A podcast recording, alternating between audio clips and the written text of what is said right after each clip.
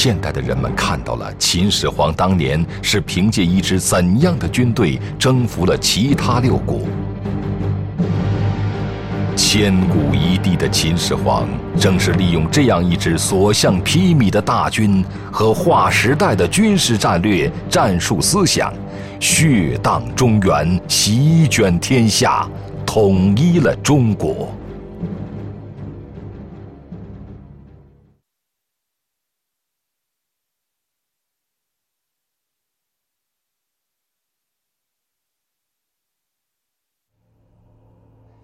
一九七五年，在湖北省云梦县的一处墓葬中，发现了秦代的两封书信。写信人名叫黑夫和荆，他们是秦国庞大军队中的两名普通士兵。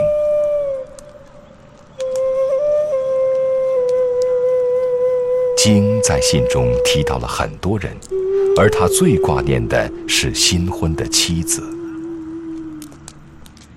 金还向家中要钱和衣服，并且显得十分着急。他说：“如果母亲不快点寄钱的话，他的命很可能都保不住了，因为钱不够用了。他借了一个叫袁柏的人的钱，债主正在追账。”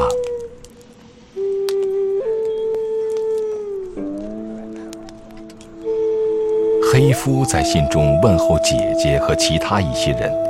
但惦记最多的人还是自己的母亲，一再嘱咐哥哥忠要照顾好母亲。两个兄弟在外打仗，哥哥忠在家里奉养母亲。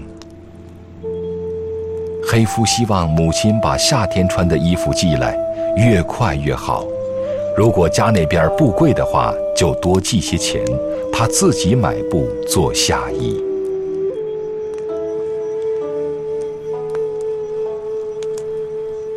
十年统一战争时期，秦始皇调动了大约一百万士兵。当时秦国的人口大约是五百多万，五个秦人当中就有一个士兵。关于兵马俑的制造，有这样一个传说：统一战争结束后，秦始皇选出了最骁勇善战的将士。他给这些勇士的奖励是要把他们带入地下的帝国。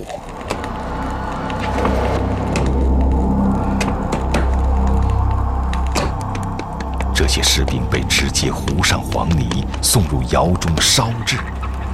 每一尊俑都是用鲜活的秦军士兵制作而成的，因此他们才一尊尊个性鲜明，栩栩。如生。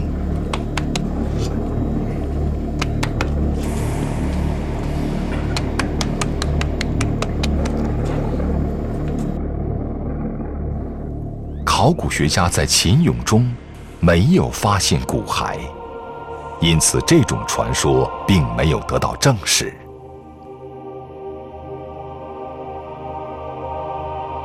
但我们有理由相信，当年的工匠在制作这些陶俑的时候，他们一定复制的是某一位秦军士兵。也许在雕刻秦俑的时候，作为模特的黑夫或者荆就站在工匠的对面。今天，面对这些秦俑，凝视他们的面庞。我们似乎依然能感觉到他们两千多年前的呼吸，以及心脏的跳动。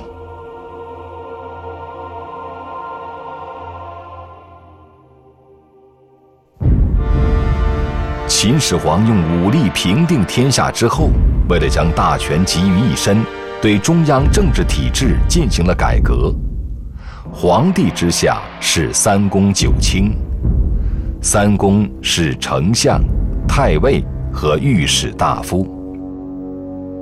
丞相是最高行政长官，辅助皇帝处理政务，同时负责对文武百官的管理。太尉则是最高的军政长官，负责军事事务，但他平时没有军权，战时也要听从皇帝的命令。而且要有皇帝的符节才能调动军队，军权实际上也是掌握在皇帝手中。御史大夫负责监察百官，也是副丞相。皇帝的诏令一般由御史大夫转交给丞相去执行。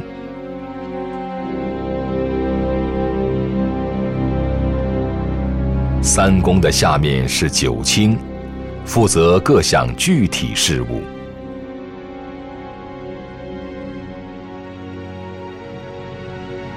新建立的官署很好的担负起了管理庞大秦帝国的职责。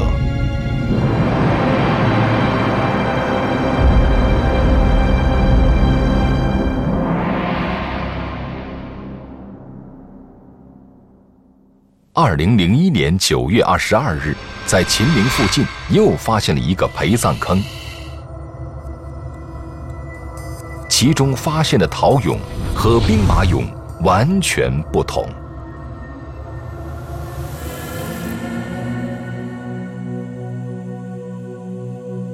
在这座陪葬坑中，发现了四尊玉手俑，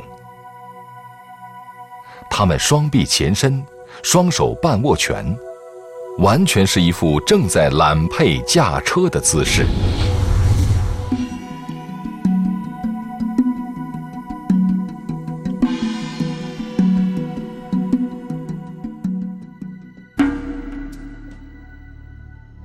这个坑中还发现了木质车辆以及马匹的骨骸。玉手、马车，这似乎是为什么人准备的交通工具？秦始皇的地下陵墓中，谁有用车的资格呢？考古人员在坑中发现了十二尊陶俑，他们都带有长冠，有的陶俑腰带上还佩挂着环首陶箫，以及长条扁平状的小囊。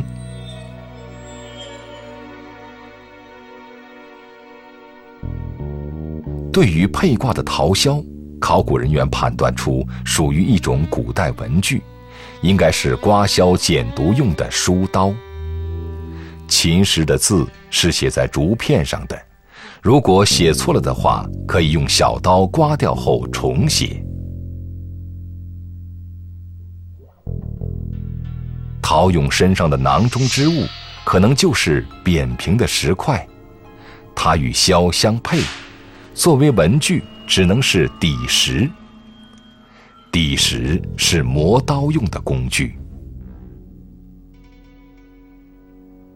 专家推测，这些陶俑应该是一定级别的文职官员。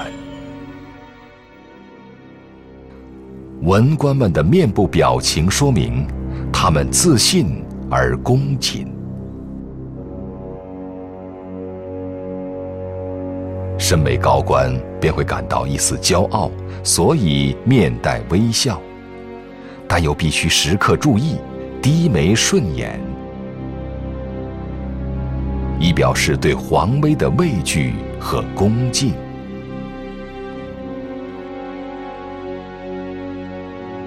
秦始皇把秦国政府的官署带到了地下，让他们继续管理他的冥界帝国。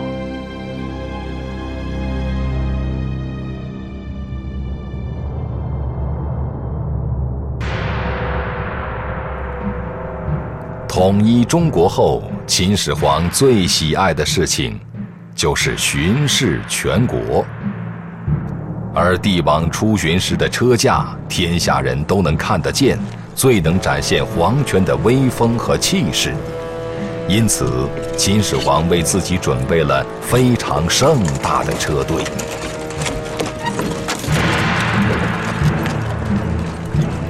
秦始皇最高规格的仪仗。由八十一辆车组成车队。当秦始皇的车队从咸阳城出发时，看到如此震撼的气势，一名站在路旁观望的男子忍不住脱口而出：“大丈夫生当如此。”这名男子正是若干年后推翻了秦帝国的汉高祖刘邦。秦始皇的车驾给他留下了极其深刻的印象。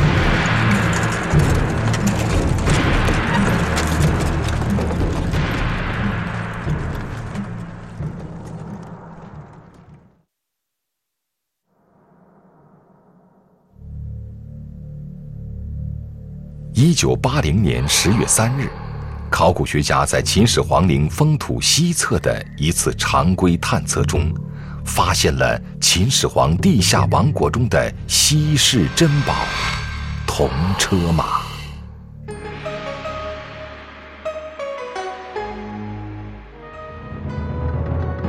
这组铜车马成为二十世纪世界考古史上发现的最大青铜器。总重量达一千二百四十三公斤，其形制相当于真马真车的二分之一。如此装饰豪华、完整齐全的古代青铜车马，在世界上是首次发现。它那无与伦比的工艺技术和高超的冶金铸造水平。为同时代任何青铜器物所无法匹敌。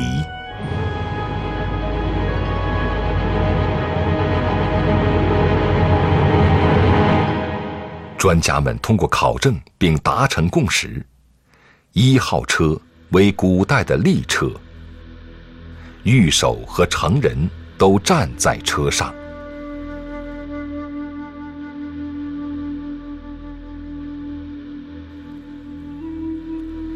二号车为安车，御手坐在前御室，成人坐在后部的主室。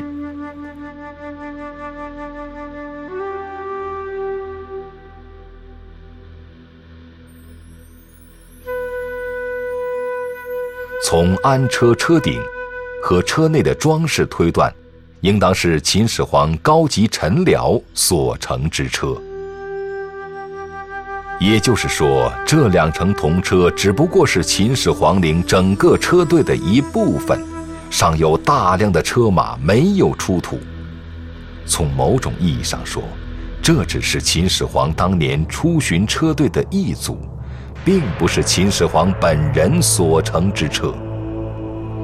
秦始皇乘坐的车，比这两辆要豪华多了。秦始皇把整个车驾也带到了冥界帝国中，他在另一个世界依然要威风凛凛的出巡。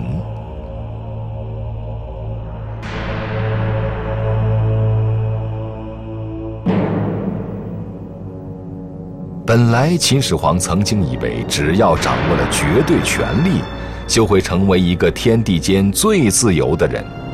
然而，他发觉自己完全错了。相反，他感到自己已经成为了绝对权力的奴隶。绝对权力严令他夜以继日的工作，严令他千方百计地去控制狡猾的官僚，严令他不断严刑酷法去镇压民众的反抗。为此，他耗尽了精力。他能体会到的满足和快乐越来越少。剩下的只有孤独和寂寞。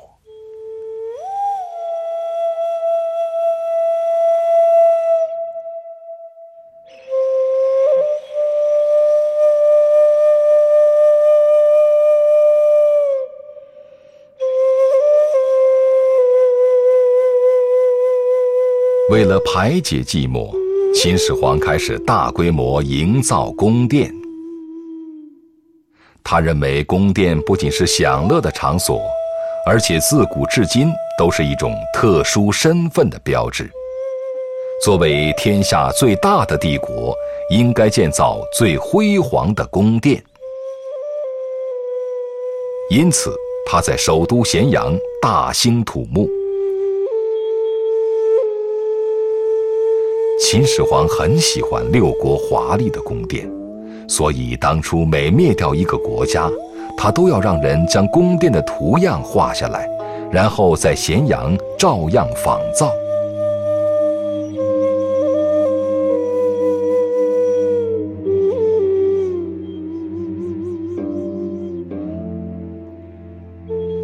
秦始皇自己居住的咸阳宫，位于宫殿群的中央，形成众星拱月之势。宫殿之中，珠玉珍宝堆积如山，绫罗绸缎仓库难容。为了不让鳞次栉比的宫殿群显得过于冷落，秦始皇把从各国抢来的绝色美人安置其中。再配上钟鼓乐器，让歌舞音乐的喧闹来削减皇帝的孤独。然而，还有一个更可怕的威胁在迫近。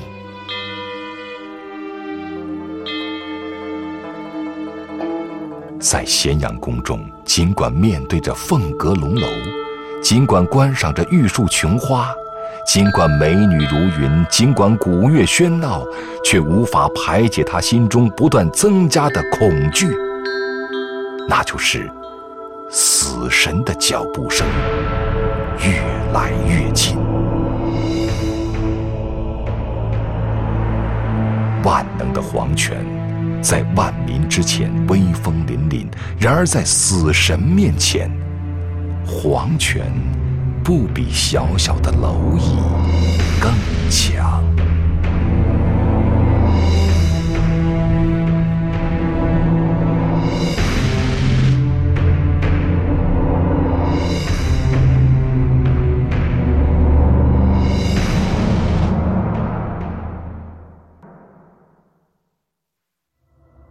一九九九年五月，正是初夏季节。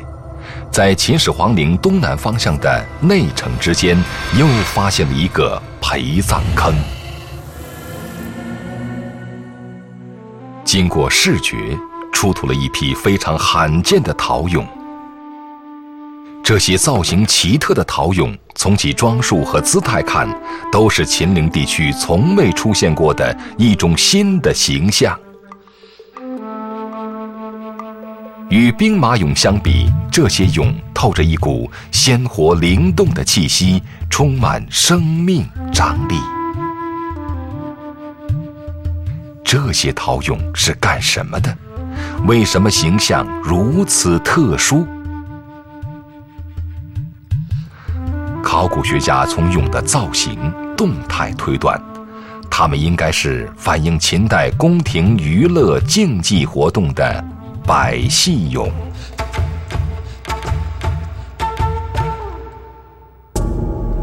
铜坑还出土了一件大铜鼎，这只鼎重二百一十二千克。古代立式举鼎有号称千斤的，据说秦时的一斤约为今天的二百五十克，那么千斤就是二百五十千克，与铜鼎的重量大体相当。因此，这只铜鼎极有可能是当年力士们举的铜鼎。这个俑可能就是百戏中举鼎的角色。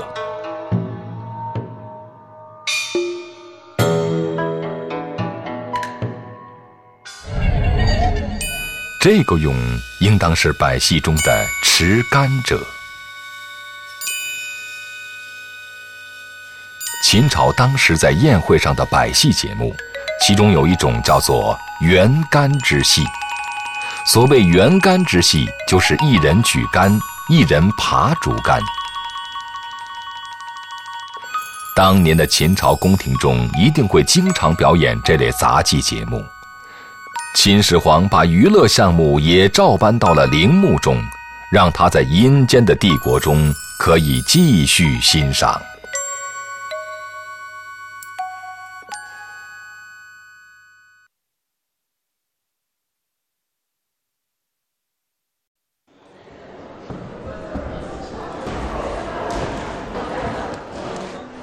杂技在今天是指各种技艺表演的统称，比如车技、口技、顶碗、走钢丝、狮子舞、魔术等等。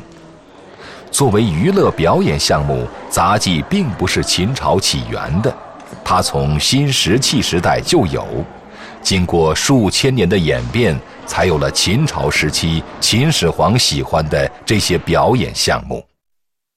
在今天陕西省杂技团的排练房中，依稀还能看到两千多年前秦王宫中百戏表演的痕迹。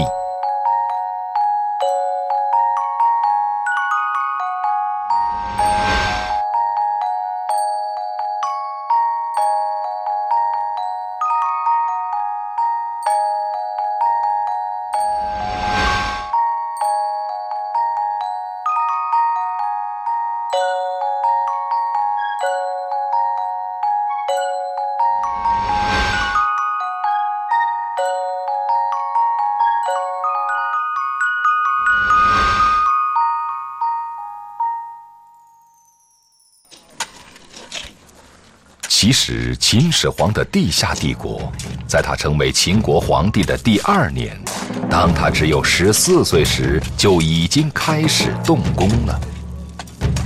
这是中国皇家的传统，皇帝继位后就开始修陵，直到去世。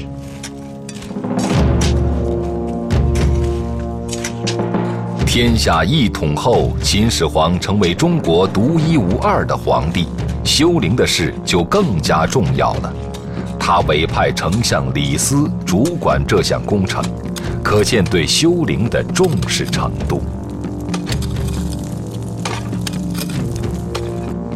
秦始皇从全国各地强征七十余万劳工，为自己修造来世的地下帝国。工程。夜以继日的进行着。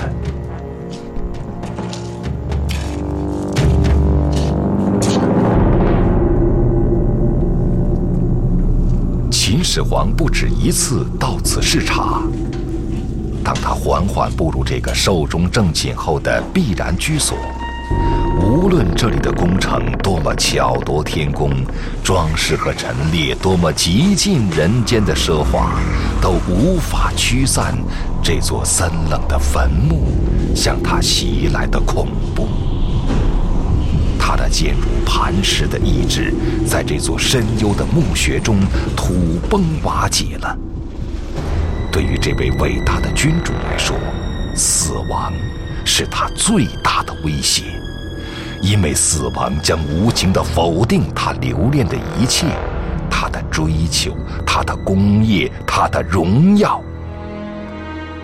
因此，他要再次战斗，与死亡战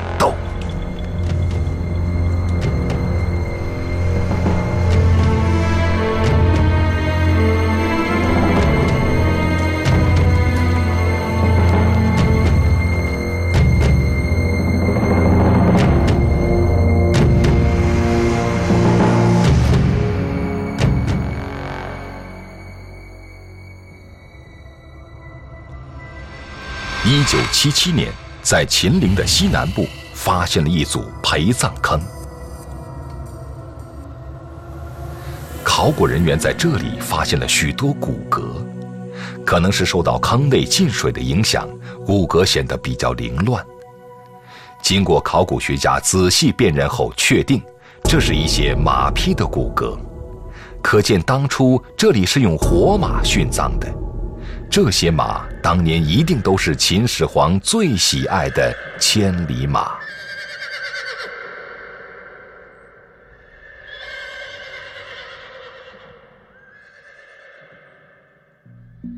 坑中还出土了一种巨坐姿态的陶俑，与成人相比，尺寸显得要小一些。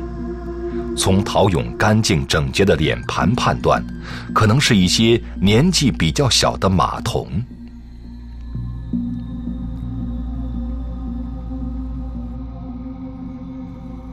与马骨和巨作俑同时出土的，还有许多工具和生活用品。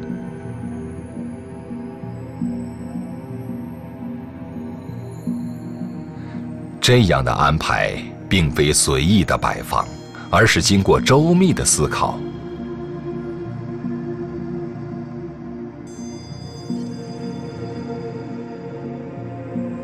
马要喝水，所以有陶盆；马要吃夜食，晚上有人起来喂马，少不了要点灯，所以有陶灯。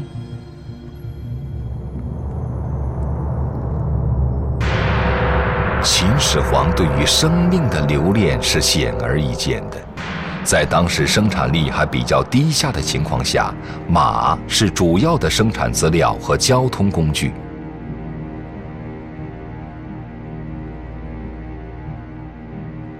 大量埋葬活马是对生产力的严重破坏，但皇帝是不考虑这些的。在地下，他也要有千里马组成的马队，来显示帝王的尊贵。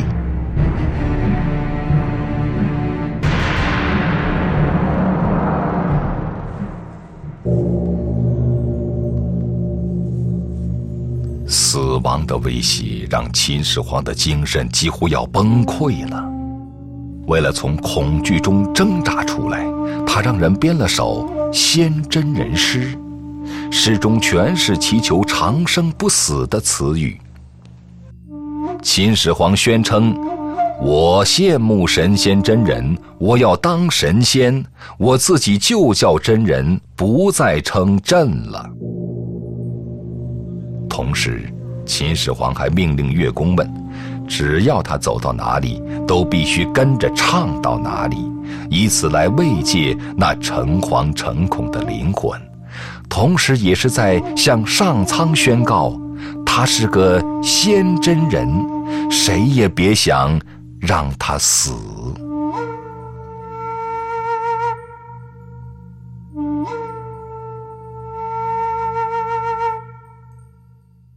二零零零年七月，秦始皇陵区再次传来惊人的消息：秦陵东北角九百米处的地方，又发现了一个陪葬坑。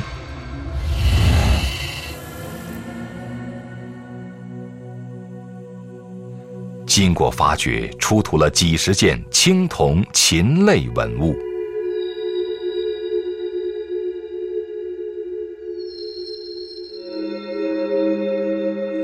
出土水禽的旁边还有一个水池，这些水禽就分布在水池两边的台地上，有的觅食，有的小憩。稀有的青铜水禽，清澈见底的河水，总给人以神秘莫测的感觉。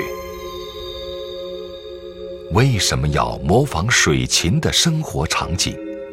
这个问题像磁石一样吸引着考古学家的视线。在这个坑的另一处，出土了大型陶俑十五尊，其中一尊是坐姿，双手自然放在双腿上，左手握着一个长形的东西，似乎是乐器类的物品。右手向下拨动乐器上的弦索，好像正在演奏乐器。另一尊双膝跪在地上，右臂上举，手中好像拿有一个长方形的物品，似乎也是在演奏什么乐器。这些陶俑应该是一组乐舞艺人。有水，有琴，有乐舞表演，这是在干什么呢？这个陪葬坑绝对不是简单的表现养鸭子或者养天鹅的场景。考古学家认为，这个水琴坑就是为了祈求长寿。这里有仙鹤、天鹅等瑞鸟。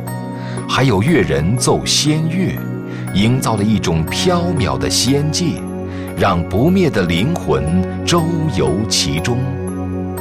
秦始皇编织的天国梦想，从人间又带到了地下。